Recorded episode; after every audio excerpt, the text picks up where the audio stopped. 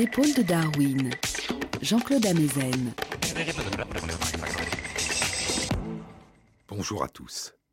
Sur les épaules de Darwin, sur les épaules des géants. Se tenir sur les épaules des géants et voir plus loin, voir dans l'invisible, à travers l'espace et à travers le temps. Voir en nous, au plus profond de nous quand nous nous retirons du monde durant notre sommeil. Durant cette lente dérive quand la conscience semble nous quitter dans l'obscurité de la nuit et ressurgir brusquement par intermittence sous la forme énigmatique des hallucinations de nos rêves. Cette lente dérive durant laquelle nous recomposons, réorganisons, recréons sans le savoir la signification de ce que nous avons vécu à l'état de veille.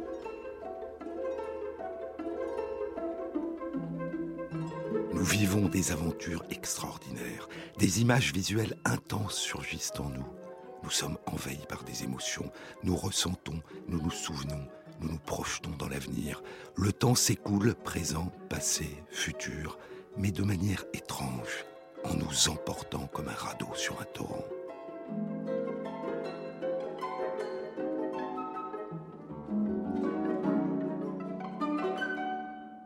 Tout est réel, mais nous n'avons aucune prise, ou si peu de prise sur ce que nous vivons. Et lorsque nous nous souviendrons au réveil de nos rêves, ce seront des souvenirs d'un monde étrange, un monde où nous devenons capables de voler, un monde qui ressemble à celui des contes de notre enfance, à celui des mythes, celui des ogres, des sorcières, des fées et des bottes de sept lieux.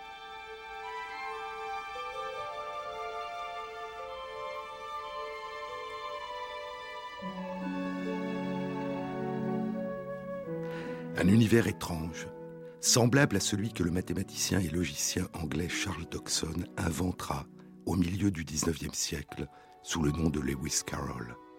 Ce monde à la logique bizarre qui se déploie au pays des merveilles et de l'autre côté du miroir, ce monde où l'espace et le temps se modifient en permanence, où Alice rétrécit, rapetisse, où gonfle, grandit, devient immense, où son cou s'allonge, portant haut sa tête très haut jusqu'au sommet d'un arbre, où le temps est un autre temps, où la causalité échappe à la causalité de nos états de veille, où la logique est une autre logique.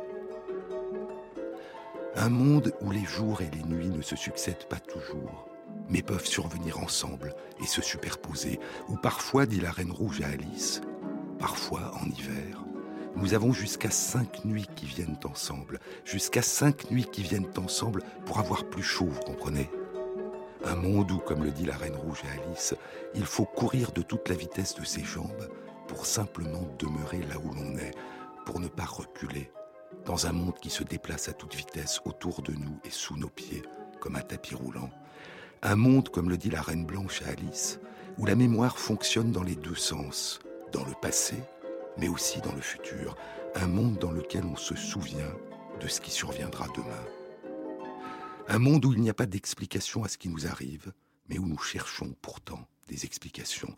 Ou alors, il y a plusieurs explications possibles entre lesquelles on ne peut pas trancher. Comme par exemple, quand Alice tombe sans fin et s'étonne. Soit c'était le puits qui était très profond, pensa Alice, soit c'était elle qui tombait très lentement dans un puits peu profond. Parce que ce qui était sûr, c'est qu'elle disposait de beaucoup de temps pour regarder ce qu'il y avait autour d'elle durant sa chute.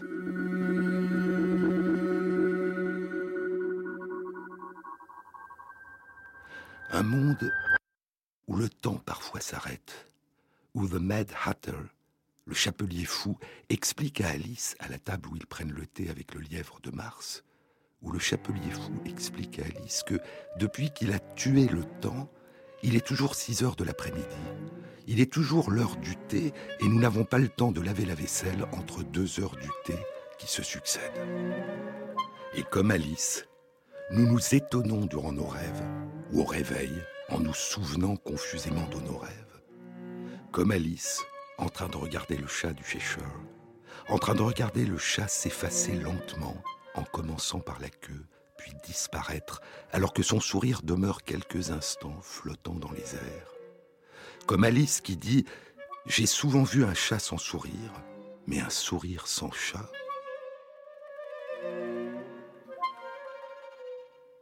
Nous aussi, nous sentons quelques instants au réveil, comme une brume à l'aube qui se lève, nous sentons des bribes de nos rêves flotter dans notre conscience avant de se dissiper rapidement à la lumière du jour. Notre état de conscience durant le sommeil nous semble radicalement différent de celui de nos veilles. Et pourtant, des travaux récents suggèrent qu'il existe une série d'états intermédiaires entre le sommeil, les rêves et l'éveil.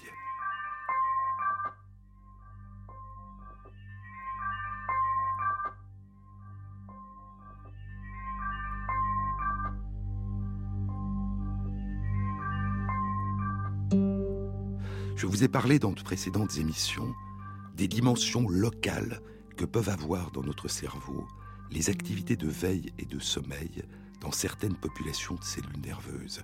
Nous sommes durant le sommeil pour une grande partie endormis et pour une petite partie éveillés. Et indépendamment de ces variations locales, notre sommeil alterne entre des périodes où l'état global d'activité de notre cerveau se rapproche plus ou moins ou s'éloigne plus ou moins de l'état global d'activité de notre cerveau pendant nos veilles.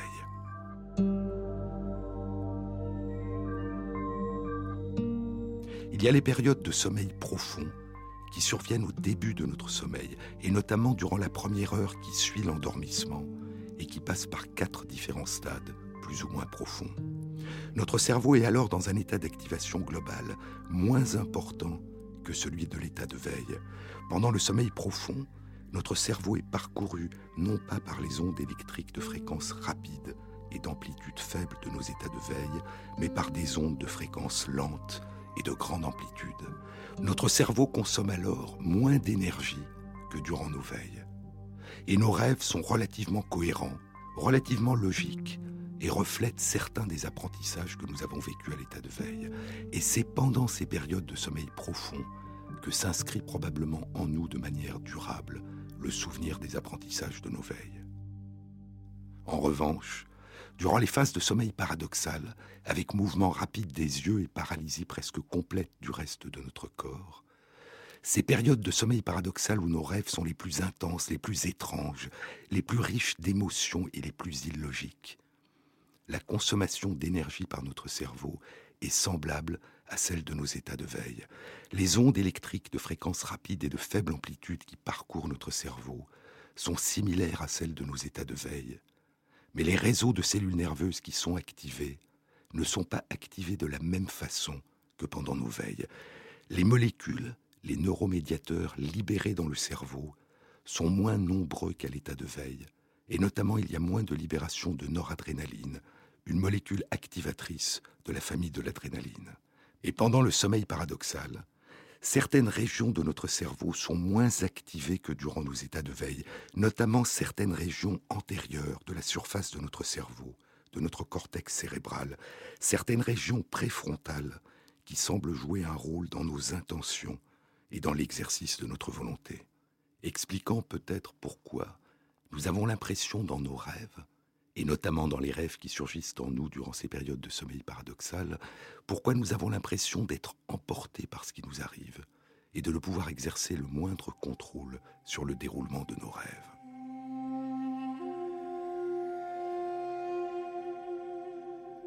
Comme Omar Khayyam, le grand poète persan du XIIe siècle de notre ère, qui vivait dans la ville de Nishapur, la ville des turquoises et des épées, nous sommes dans nos rêves comme Omar Khayyam, dans le Rubaiyat, se décrit lui-même dans la vie.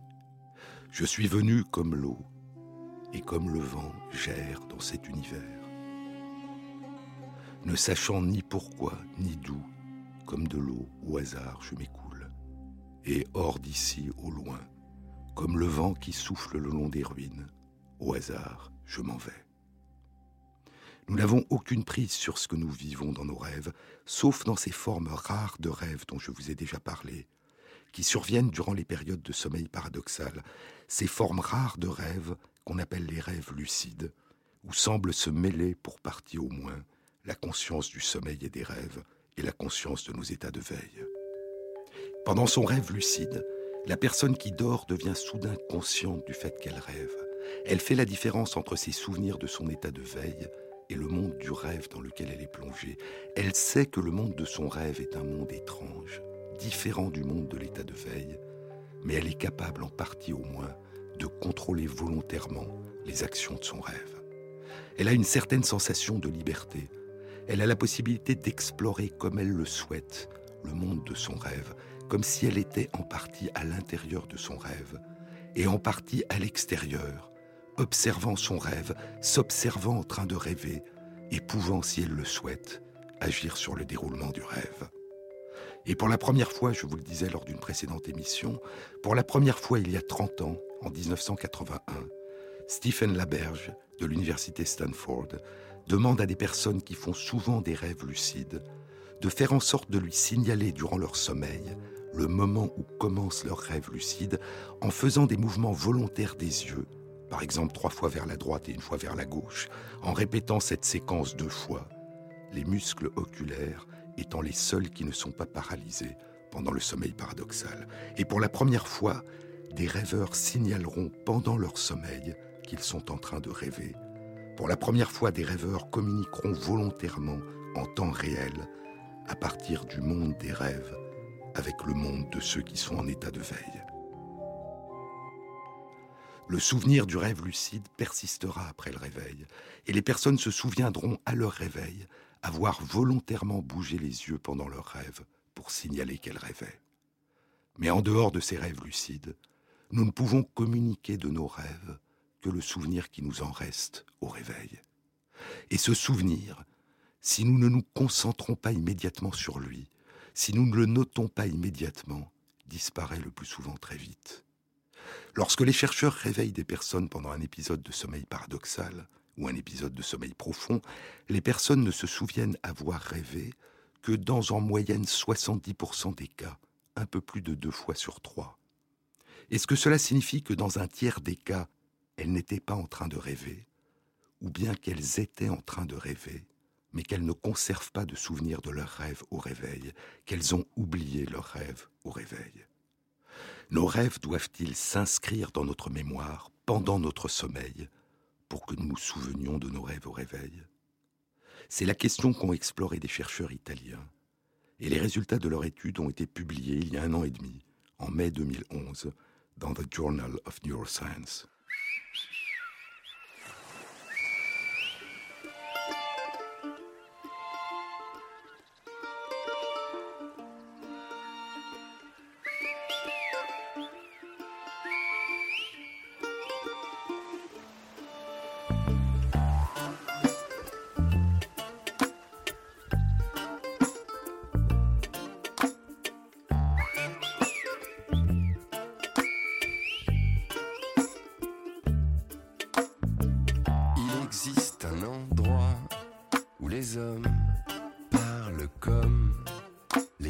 On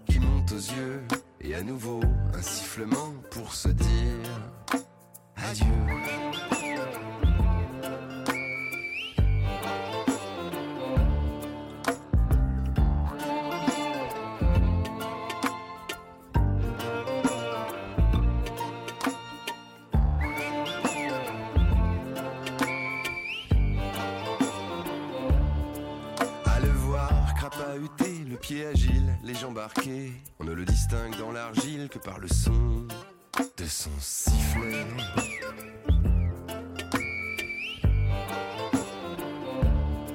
La lucha canaria, pour protéger son île, elle silbo pour braver la Guardia civile.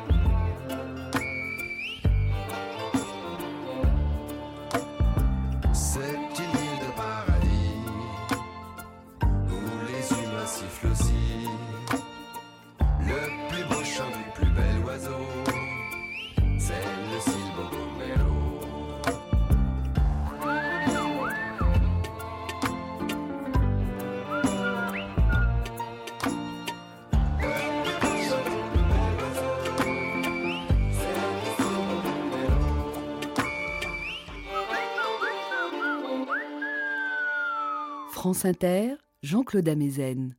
Mémoriser, inscrire et reconstruire en nous nos souvenirs est un processus complexe, dynamique, fluide et mouvant. Et il y a en nous plusieurs formes différentes de mémoire. Il y a la mémoire à court terme, qui ne dure que très peu de temps, comme une simple extension, une brève dilatation du présent, le souvenir d'un numéro de téléphone que nous ne retenons que pendant quelques secondes ou quelques minutes, puis qui s'efface de notre mémoire consciente. Et il y a une forme de mémoire plus durable, la mémoire à long terme, qui se consolide de manière progressive pendant des jours, des semaines, des années, et peut persister très longtemps, parfois durant toute notre vie. Il y a en nous une forme de mémoire consciente qu'on appelle mémoire déclarative, explicite, et qui correspond à tous les souvenirs que nous pouvons non seulement convoquer dans notre conscience, mais aussi décrire aux autres. Et cette mémoire consciente, déclarative, explicite a elle-même deux composantes. D'une part, une mémoire générale, impersonnelle, abstraite, qu'on appelle la mémoire sémantique et qui est composée de nos souvenirs des faits, des symboles, de notre connaissance du monde, quel est le nom du pays que nous habitons, quelle est sa capitale? Et d'autre part, il y a un ensemble de souvenirs qui nous restituent nos expériences personnelles. Que faisions-nous? Où étions-nous au moment où tel événement s'est produit? On l'appelle la mémoire épisodique, la mémoire autobiographique, qui relie les faits entre eux et les relie à nous, qui relie les événements à ce que nous avons vécu, à l'expérience que nous avons eue, aux émotions que nous avons ressenties, en les inscrivant dans un récit où nous sommes présents, dont nous sommes les héros et qui leur donne sens. En plus de notre mémoire consciente, il y a une forme de mémoire inconsciente qu'on appelle la mémoire implicite, procédurale, celle qui nous permet de lire, d'écrire, de nager, de faire de la bicyclette. Nous avons inscrit en nous les souvenirs de ces apprentissages, mais ce que nous avons appris, nous le mettons en œuvre de manière automatique, inconsciente, sans y penser, et nous réalisons d'autant mieux ces performances que nous les réalisons comme des automatismes, sans y penser. Il y a même des cas où nous avons oublié qu'il y a eu apprentissage. Notre langue, notre langue maternelle, nous n'avons plus de souvenir de la période où nous l'avons apprise, notre toute première enfance, et nous n'avons plus le souvenir de l'avoir apprise. Et c'est peut-être parce que nous avons oublié que nous avons dû l'apprendre, que nous nous la sommes appropriée, au point de croire qu'elle a toujours été la nôtre, notre langue, dans laquelle nous pensons et parlons, et que nous comprenons comme si elle avait toujours fait partie de nous, comme si elle ne nous avait jamais été étrangère. Le sommeil, je vous en ai déjà parlé dans de précédentes émissions, le sommeil et les rêves sont des périodes privilégiées d'inscription dans notre mémoire à long terme des souvenirs de certains des apprentissages et des expériences que nous avons vécus à l'état de veille. Durant notre sommeil, les traces de ces souvenirs vont migrer à travers notre cerveau. Et certaines de ces traces de nos apprentissages s'inscriront profondément dans notre mémoire consciente, explicite, déclarative. Et d'autres s'inscriront profondément dans notre mémoire inconsciente, implicite, procédurale.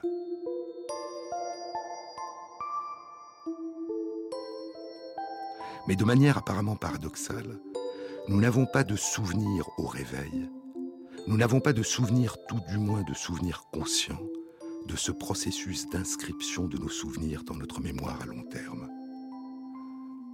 Ce processus nous est obscur, inconscient. Le seul souvenir de notre sommeil que nous gardons au réveil est le souvenir d'avoir dormi, et parfois le souvenir d'un rêve, du rêve que nous étions en train de vivre juste avant notre réveil. Et les rêves dont nous pouvons parler au réveil, ou que nous pouvons noter, sont par définition des souvenirs conscients. Ils font partie de notre mémoire consciente, déclarative, explicite. Et parce que le plus souvent ce dont nous nous souvenons dans nos rêves nous concerne, que c'était de nous qu'il s'agissait dans les rêves dont nous nous souvenons, ces souvenirs ont une dimension personnelle. Ils font partie de notre mémoire épisodique, autobiographique, même s'il s'agit d'une autobiographie particulière, d'une autobiographie hallucinatoire, même s'il s'agit de l'histoire de la vie imaginaire, de la vie fictive que nous menons nuit après nuit, durant toute notre existence, dans l'univers intérieur de notre sommeil et de nos rêves.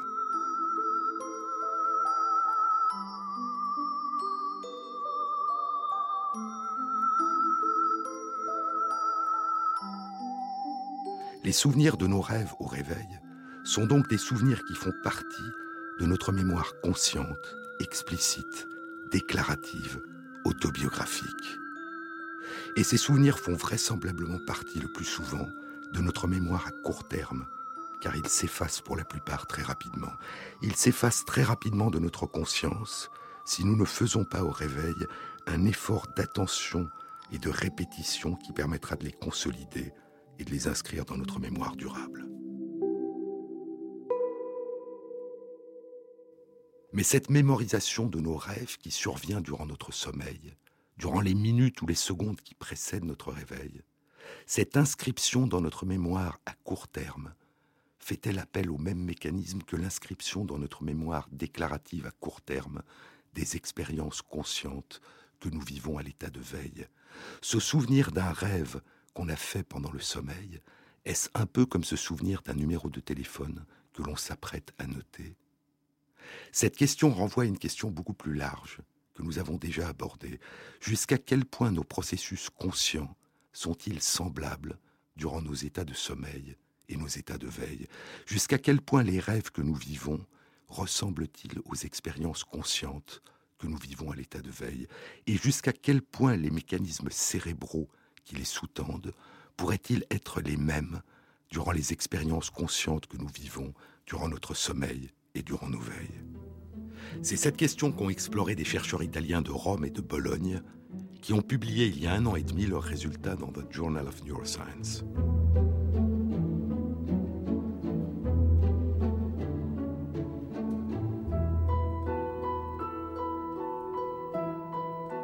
Les chercheurs ont enregistré l'électroencéphalogramme de 65 personnes durant leur sommeil, pendant la nuit, et ils les ont réveillées à différents moments, soit durant un épisode de sommeil profond, soit durant un épisode de sommeil paradoxal, et ils leur ont demandé de noter et de raconter si elles avaient ou non rêvé, si des pensées leur avaient traversé l'esprit, et si elles en étaient capables de raconter le contenu de ces rêves ou de ces pensées. L'étude de l'électroencéphalogramme a indiqué la présence d'activités électriques particulières dans certaines régions du cerveau durant les cinq minutes qui précédaient le réveil des dormeurs par les chercheurs. Et la présence de ces activités électriques particulières permettait aux chercheurs de prédire, dans la plupart des cas, que les personnes se souviendraient d'avoir rêvé au moment où elles allaient être réveillées.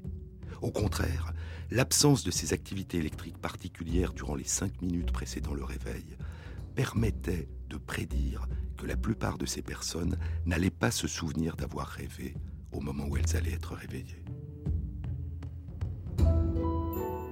Ces activités électriques n'étaient pas les mêmes et ne parcouraient pas les mêmes régions du cerveau durant le sommeil profond et durant le sommeil paradoxal, mais elles avaient les unes et les autres été observées chez des personnes à l'état de veille en train de vivre une expérience ou un apprentissage, et ce d'autant plus que ces personnes allaient par la suite inscrire dans leur mémoire consciente, explicite, déclarative, souvenirs de ces expériences ou de ces apprentissages.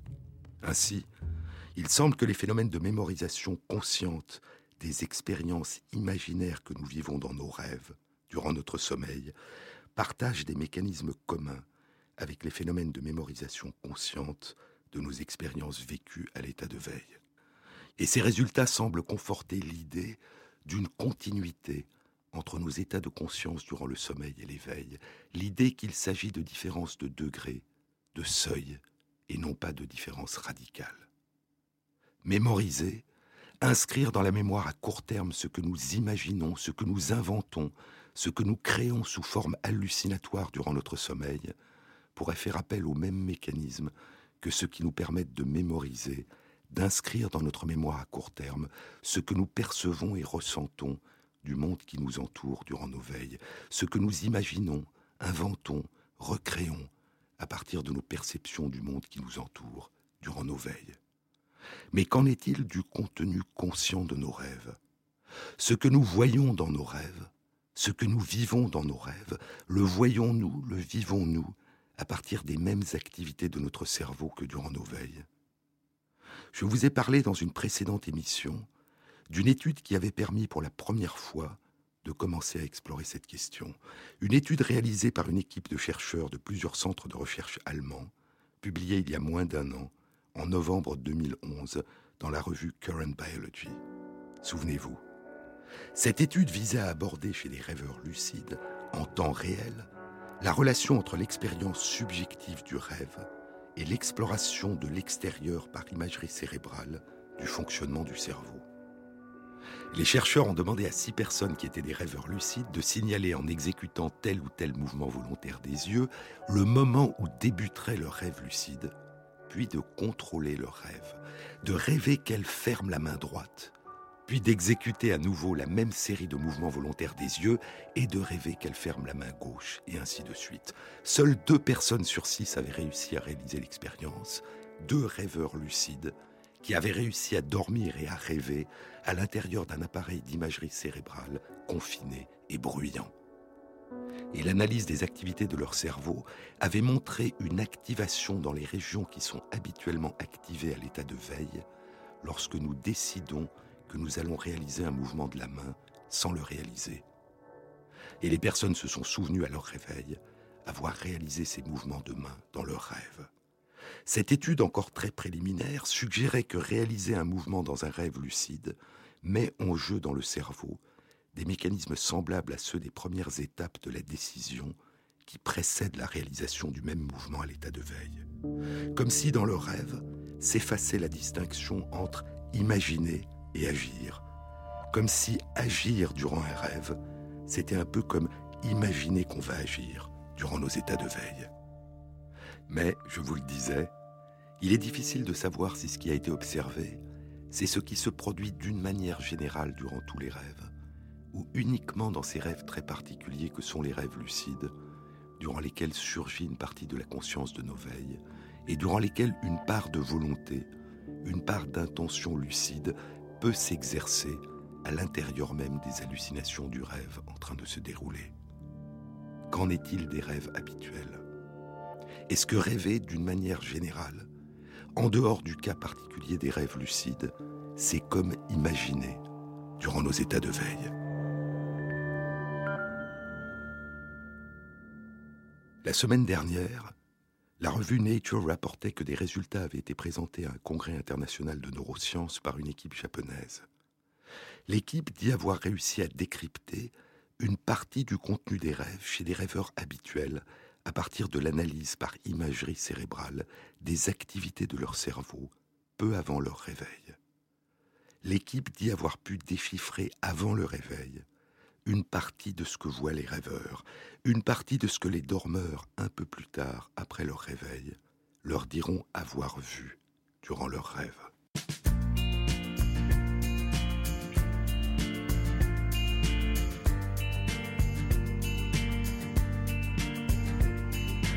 I'll never quite understand why we love to carry on wars as we do. And I haven't yet opened the doors that your bullets are already flying through. And I wish you'd stop claiming you surrender. Lay down the guns if you do. Accuse me of standing guard. But wouldn't you? Honey, you're so quick to skip from praise to slander. Devil or angel, I'm no one or the other. And I'm sorry if I if I disappoint you so.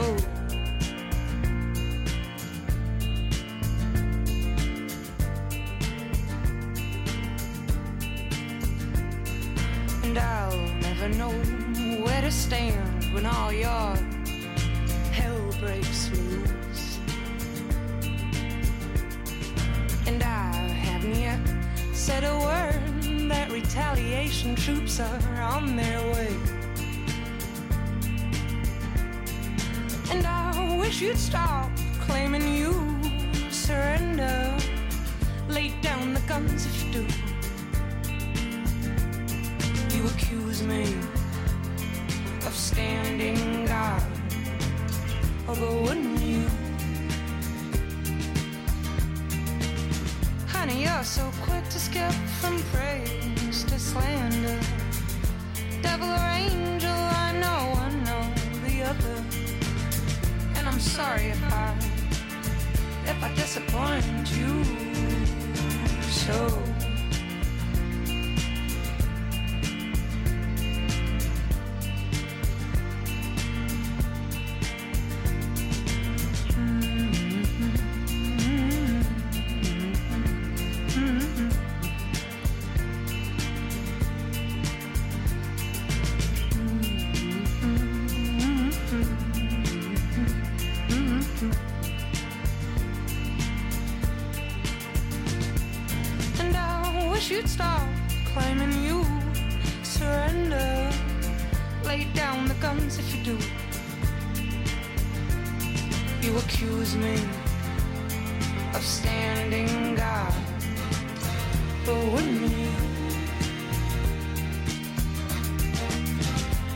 are so quick to skip from praise to slander. Devil or angel, I'm no one or the other. And I'm sorry if I if I disappoint you. Honey, you're so quick to skip from praise to slander. Devil or angel, I'm no one or the other. And I'm sorry if I if I disappoint you.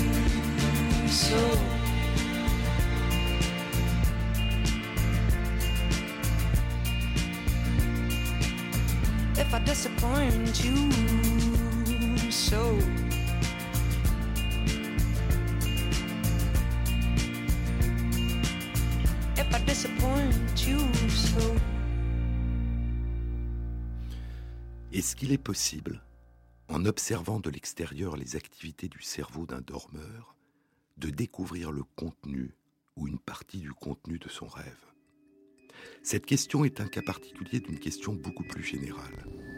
Peut-on, en observant de l'extérieur les activités du cerveau d'une personne, découvrir le contenu ou une partie du contenu de ses représentations conscientes, que la personne soit éveillée ou endormie?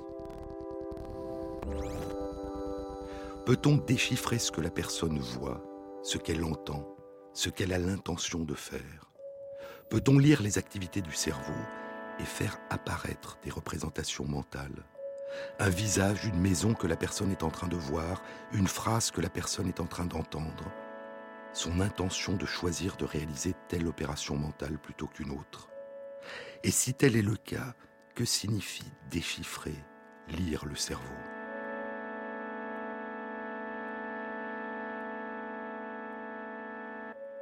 Le corps et l'esprit sont une même chose, vus sous deux angles différents, disait Spinoza. Mais comment tenter d'explorer, de déchiffrer cette correspondance? Comment tenter de passer de l'un de ces angles de vue à l'autre? Passer du monde matériel, du monde de la chair, du corps, du monde du cerveau, au monde immatériel de l'esprit, des représentations mentales, des sensations, des pensées, des intentions, des souvenirs ou des rêves. Comment décrypter les liens qui se tissent entre ces deux mondes et essayer de comprendre ce qui, dans l'un de ces mondes, est cause et dans l'autre monde est fait, reflet Comment passer, comme Alice, à travers le miroir, de l'autre côté du miroir? Il y a eu au moins trois grandes démarches qui ont permis d'explorer les relations entre notre cerveau et nos activités mentales. La première a débuté il y a 150 ans, au milieu du XIXe siècle. Elle a débuté par l'étude rétrospective, après leur mort, du cerveau de personnes qui avaient, lors d'une maladie, perdu la capacité de parler. Au début des années 1860, le neurologue français Paul Broca découvre qu'une même petite région du cerveau est lésée chez plusieurs patients qui souffraient tous d'une aphasie motrice, c'est-à-dire qui avaient sélectivement perdu la capacité de parler, alors qu'elles n'avaient pas perdu la capacité de comprendre le langage oral ni même de le lire.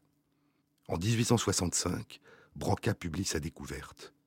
Tous les patients qu'il a étudiés ont en commun une lésion d'une région particulière de la surface du cerveau, du cortex cérébral.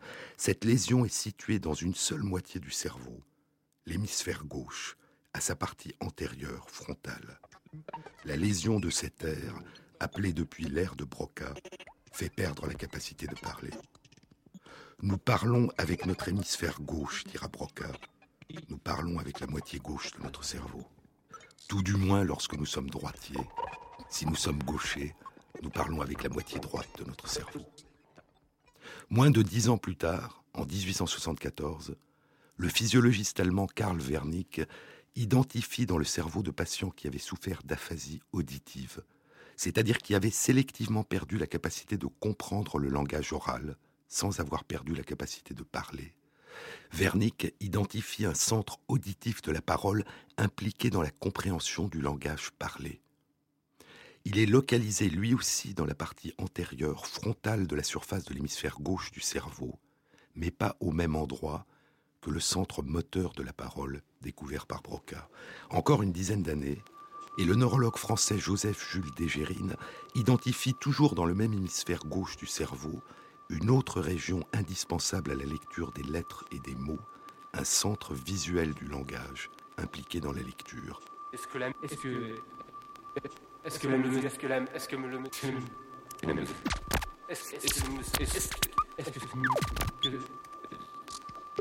La lésion de cet air fait perdre la capacité de lire, entraîne une cécité pour les mots.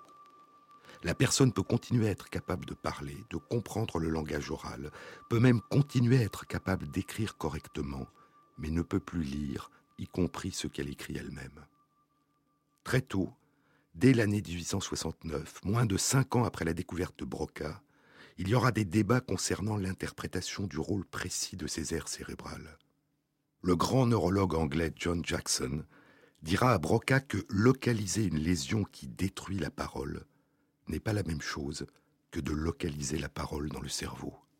Et vingt ans plus tard, Freud, dans son premier livre consacré à l'aphasie, à la perte de la capacité de parler, Freud reprendra l'idée de Jackson en soulignant que la capacité de parler ou de comprendre la parole ou de lire nécessite non seulement l'activité des aires de Broca ou de Wernicke ou de Dégérine, mais aussi l'activation de vastes réseaux du cerveau auxquels ces aires sont connectées.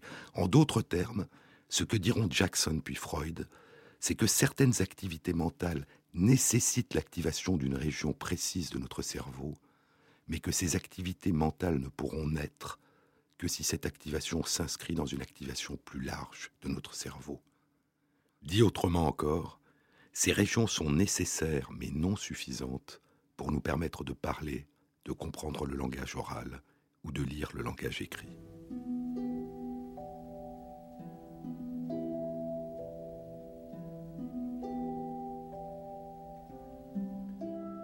Nous considérons la lecture dira le neurologue et écrivain Oliver Sacks un siècle plus tard, dans L'œil de l'esprit, nous considérons la lecture comme un acte fluide et d'un seul tenant. Et pendant que nous lisons, nous découvrons le sens et parfois la beauté du langage écrit. Mais nous sommes inconscients des nombreux processus, des nombreux mécanismes qui rendent la lecture possible. Lire, ce n'est pas simplement percevoir et reconnaître la forme visuelle des lettres et des mots, la lecture commence par là, puis elle associe les mots à leur sonorité, à leur signification, à nos souvenirs, à nos émotions. L'air cérébral de la reconnaissance visuelle des formes des lettres et des mots s'active en une fraction de seconde à la vision d'un mot. Cet air est connecté de manière étroite aux régions impliquées dans l'audition, dans l'articulation des mots, dans les activités motrices qui nous permettent d'écrire et dans bien d'autres activités mentales encore. Et la simple vue d'un mot de ces petites taches noires sur une page blanche, la simple vue de ces petits signes abstraits fait soudain émerger en nous un univers de sons, de formes, de mouvements, de couleurs, d'odeurs, de pensées, d'émotions, de souvenirs, d'attentes.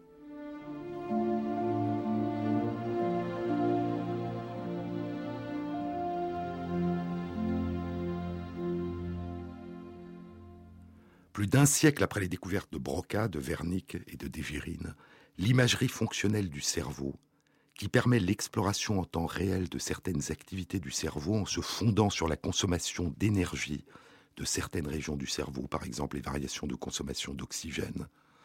L'imagerie fonctionnelle du cerveau permettra de confirmer l'activation de ces différentes régions de l'hémisphère gauche induite par la prononciation d'un mot, l'écoute d'un mot, ou la lecture d'un mot. Et l'imagerie fonctionnelle révélera que chez des personnes ayant certaines maladies qui s'accompagnent d'hallucinations visuelles, chez des personnes qui voient soudain des lettres, des mots ou des textes apparaître dans leur esprit, comme s'ils surgissaient devant leurs yeux, chez ces personnes qui ont ce qu'on appelle des hallucinations lexicales, l'aire cérébral de la reconnaissance visuelle des formes des lettres et des mots est hyperactivé pendant ces hallucinations, comme durant une véritable lecture. C'est la deuxième grande aventure d'exploration des relations entre le cerveau et l'esprit. Elle a commencé au début des années 1920 par l'étude de certaines des activités électriques du cerveau détectées par l'électroencéphalogramme et elle connaîtra un développement spectaculaire à partir du début des années 1990 grâce à l'étude du cerveau par imagerie fonctionnelle. Cette démarche a consisté à explorer avec de plus en plus de précision la nature des activités du cerveau lorsqu'une personne fait un geste, regarde une figure géométrique ou un objet ou un animal ou un visage humain, lorsqu'une personne prononce une phrase ou écoute une phrase ou lit une phrase dans sa langue ou dans une langue qu'elle ne connaît pas, lorsqu'une personne écoute de la musique, un air connu ou non, une mélodie aimée ou non, lorsqu'elle imagine qu'elle est en train de voir un paysage ou un visage, ou lorsqu'elle ne pense à rien, qu'elle laisse son esprit vagabonder. En d'autres termes, cette démarche a consisté à tenter de déchiffrer et de comprendre ce qui se produit dans le monde du cerveau lorsque nous sommes plongés dans telle ou telle dimension de notre monde mental. Y compris lorsque nous ne sommes pas conscients de nos activités mentales, mais que les chercheurs peuvent observer l'influence de ces perceptions et opérations mentales inconscientes sur nos comportements.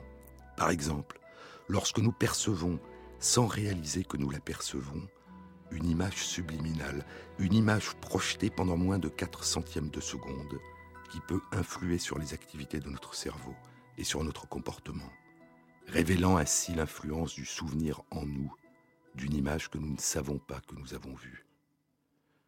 Mais c'est au milieu des années 1990 qu'une troisième démarche allait débuter. Elle ne consistait plus à explorer la nature des modalités particulières d'activité du cerveau qui sont associées à certaines activités mentales. Elle avait pour ambition de faire le chemin inverse, de déduire à partir des modalités d'activation de notre cerveau certains des contenus de notre univers mental. Elle avait pour ambition de déchiffrer, de lire dans notre cerveau les représentations qui se forment dans notre esprit.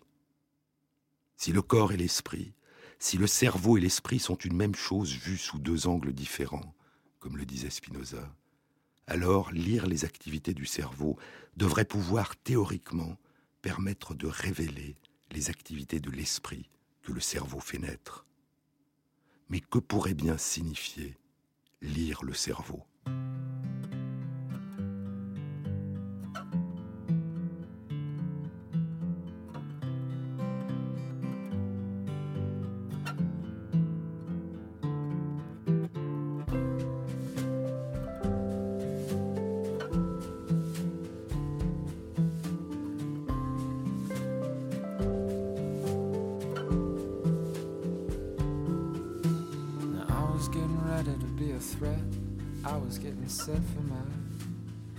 Accidental suicide, the kind where no one dies, no one looks too surprised. Then you,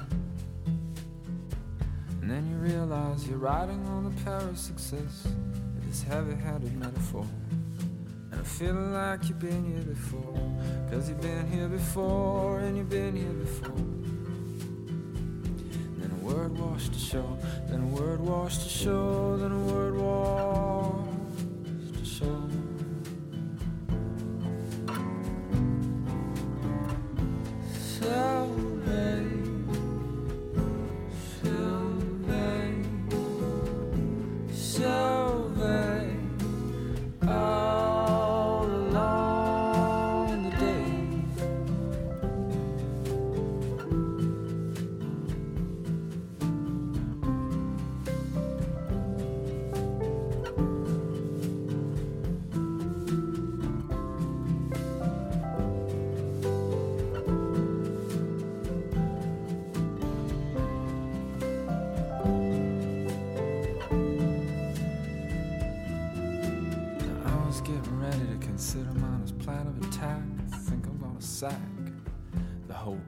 trustees, all those Don Quixotes and the B 17s. And I swear this time, yeah, this time, it blows back to the 70s.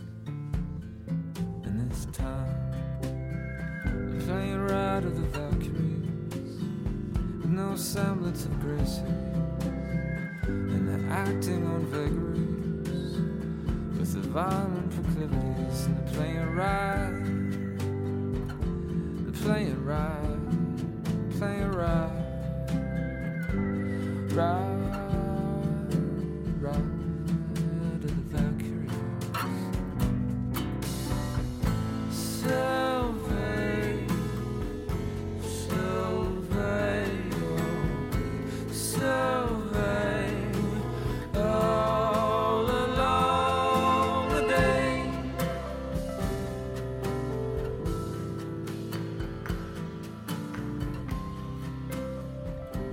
Jean-Claude Amezen sur les épaules de Darwin. Est-il possible, à partir de l'analyse de certaines des activités de notre cerveau, de tenter de déduire certaines de nos représentations mentales? L'une des premières études réalisées dans ce domaine a été publiée il y a plus de 15 ans, en 1995, dans la revue Nature, par une équipe de chercheurs de l'université Harvard. Les chercheurs avaient montré à des personnes une série d'images représentant des objets, et ces objets apparaissaient chacun en trois tailles différentes. Sur certaines photos, ils étaient grands, sur d'autres de taille moyenne, et sur d'autres encore plus petits. Puis les chercheurs ont bandé les yeux des personnes et leur ont demandé d'imaginer, de voir en imagination tel ou tel de ces objets et de les imaginer soit de grande taille, soit de taille moyenne, soit petits. Ils ont enregistré par imagerie fonctionnelle les activités de leur cortex visuel primaire, la région du cerveau qui répond la première à la stimulation de la rétine de nos yeux par la lumière que nous renvoient les objets lorsque nous les regardons. L'étude des images du cortex visuel primaire permettait de déduire avec une très grande précision si les personnes avaient imaginé, vu dans leur imagination, un objet de grande taille, de taille moyenne ou de petite taille. Ainsi, la région de notre cerveau qui est l'une des premières à être activée par la rétine de nos yeux est aussi activée lorsque nous imaginons que nous voyons. Et ainsi, le souvenir visuel mime en partie les effets de la vue. Et cette étude révélait que l'analyse de notre cerveau pouvait suffire à déduire une partie des images que nous faisons surgir en nous. Deux ans plus tard, en 1997, des chercheurs de l'université Cornell à New York publiaient dans la revue Nature une étude qui tentait une approche similaire. Il ne s'agissait pas de déduire de l'analyse des activités du cerveau des données concernant ce que des personnes imaginaient voir, mais de déduire dans quelle langue elles étaient en train d'imaginer qu'elles parlaient. Les chercheurs avaient demandé à des personnes bilingues de participer à cette étude. Soit des personnes bilingues qui avaient appris une deuxième langue dès leur petite enfance, en même temps que leur langue maternelle, soit des personnes qui avaient appris à parler une deuxième langue plus tard, à l'adolescence, ou lorsqu'elles étaient adultes jeunes. Les chercheurs avaient demandé à ces personnes de parler silencieusement, d'imaginer qu'elles étaient en train de parler, soit dans leur langue maternelle, soit dans leur deuxième langue. Et ils avaient étudié par imagerie fonctionnelle cérébrale deux régions du cerveau qui jouent un rôle essentiel dans le langage parlé, l'aire de Broca, qui intervient, je vous le disais tout à l'heure, dans le fait de parler, d'articuler le langage, et l'aire de Wernicke, qui intervient dans la compréhension auditive du langage oral. Ces deux aires sont activées lorsque nous imaginons que nous parlons. L'étude indiquait que lorsque les personnes imaginaient parler leur langue maternelle ou leur deuxième langue, l'activation de l'aire de Broca était la même pour les personnes qui avaient appris les deux langues dans leur petite enfance. Mais pour les personnes qui avaient appris leur deuxième langue plus tard, ce n'était pas la même portion de l'aire de Broca qui était activée lorsqu'elles imaginaient parler leur langue maternelle ou leur deuxième langue. Par contre, il n'y avait pas de différence spatiale dans l'activation de l'aire de Wernicke. Et chez les personnes qui avaient appris à parler leur deuxième langue longtemps après leur langue maternelle, l'analyse de la partie de l'aire de Broca qui s'activait dans leur cerveau permettait de déduire quelle langue qu'elles étaient en train d'imaginer parler. Encore un an, et en 1998, Stanislas Dehaene et ses collègues publiaient une étude dans la revue Nature Neuroscience. Ils avaient demandé à des personnes de regarder un écran d'ordinateur sur lequel s'affichait toutes les 15 secondes un chiffre. Et ils leur avaient demandé d'appuyer sur une touche du clavier de l'ordinateur avec le pouce droit si le nombre qu'elles voyaient était supérieur à 5 et avec le pouce gauche si le nombre qu'elles voyaient était inférieur à 5. Pendant ce temps, les activités de leur cerveau étaient étudiées par imagerie fonctionnelle, et en particulier une région du cerveau impliquée dans la préparation du mouvement de la main. Et l'analyse des images permettait de prédire si les personnes avaient décidé d'appuyer du pouce droit ou du pouce gauche, et donc indirectement, si elles considéraient que le nombre qu'elles avaient vu était supérieur ou inférieur à 5. Ces études datent d'il y a 15 ans, du milieu des années 1990. Et elles n'étaient que le début d'une longue et passionnante aventure, d'une quête étrange qui allait aujourd'hui déboucher sur les premiers travaux encore très préliminaires, suggérant qu'il pourrait être possible, en analysant les activités du cerveau pendant le sommeil, juste avant le réveil, de déduire une partie de ce que les dormeurs ont vu durant leur rêve. La suite de cette fascinante aventure qui débutait il y a 15 ans, la suite de cette quête à la fois merveilleuse et pour partie inquiétante, nous la découvrirons dans une prochaine émission.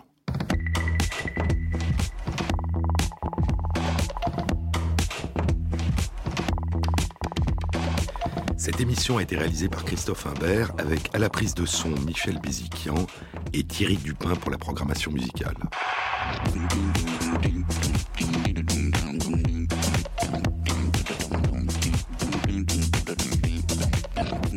merci à Christophe Magère qui intègre sur la page de l'émission, sur le site franceinter.fr, les références aux articles scientifiques et aux livres dont je vous ai parlé.